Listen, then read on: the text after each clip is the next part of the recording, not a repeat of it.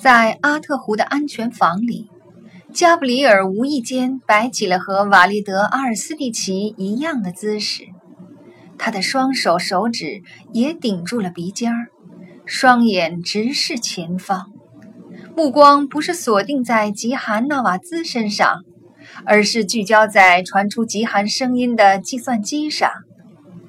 伊莱拉·冯坐在他的旁边，绷着脸颊。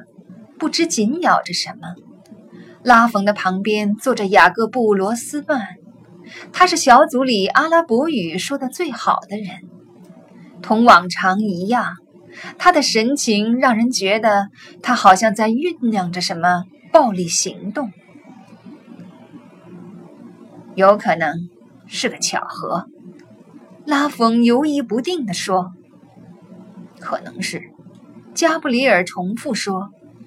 或者也有可能，阿尔斯蒂奇先生不喜欢基汉新交的这个朋友。他交个朋友也不犯规呀。要是那个朋友为以色列国家情报局工作，就不一样了。那我怀疑他就会有意见。他凭什么推断迪娜是以色列人？他是叙利亚人，一来不用别人挑明。他自己就会往最坏的地方想。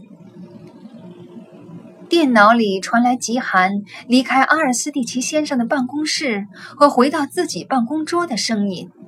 加布里尔把切换杠调到五点零九分，点击了播放键。你认为自己是个诚实的人吗？我很诚实。你永远不会侵犯我们客户的隐私吧？当然不会。你永远不会和外面的人谈论银行的业务吧？永远不会，就是家人也不会谈。不会，不会和朋友谈。加布里尔点击停止的图标，然后看了看拉风。这听起来是有些不妙。拉冯说：“那这个怎么样？”加布里尔点击了播放键。你怎么做到忠实于自己的？我尽量按照一种原则生活。比方说，我从不故意伤害别人。就算他伤害了你，你也不会还手吗？是的。就算他伤害了我，要是你怀疑有人做了坏事呢，季寒？你会想办法教训他吗？加布里尔点击了停止键。如果他对极寒的忠诚产生怀疑，那干嘛还提升他？干嘛不干脆解雇他算了？亲近你的朋友，但更要亲近你的敌人。这话是沙姆伦说的，他可能说过。你的意思是？阿尔斯蒂奇不能解雇他，他害怕基寒知道的太多了。他用提升作为借口，好再把他的底细查个干净。他不需要借口，他只需要给他在秘密警察部队的朋友打两个电话就够了。我们有多少事件一来？不好说，毕竟秘密警察他们最近正忙得不可开交。多长时间？加布里尔催促道：“几天，也许一个礼拜。”加布里尔把吉寒手机现场录音的音量调得更高。吉寒正在收拾手提包，并向韦伯先生道晚安。把他叫到安全房来，就此罢手。这不会对任何人构成伤害。拉冯说：“也不损失金钱。”拉冯的下巴又绷起来了，像在咀嚼着什么。我们该怎么办？他终于说：“我们要确保他的安全。让我们盼着阿尔斯蒂奇先生在秘密警察部队的朋友忙得没时间搭理他的要求。”对，加布里尔说：“让我们盼着吧。”当吉寒。步出韦伯集团银行的办公楼时，已是五点过几分了。一辆有轨电车正等在环状交叉路口。他登上电车，跨过多瑙河，到达莫扎特街站，然后下车，穿过林茨内城安静的街道。他轻声哼着小曲儿，来掩藏内心的恐惧。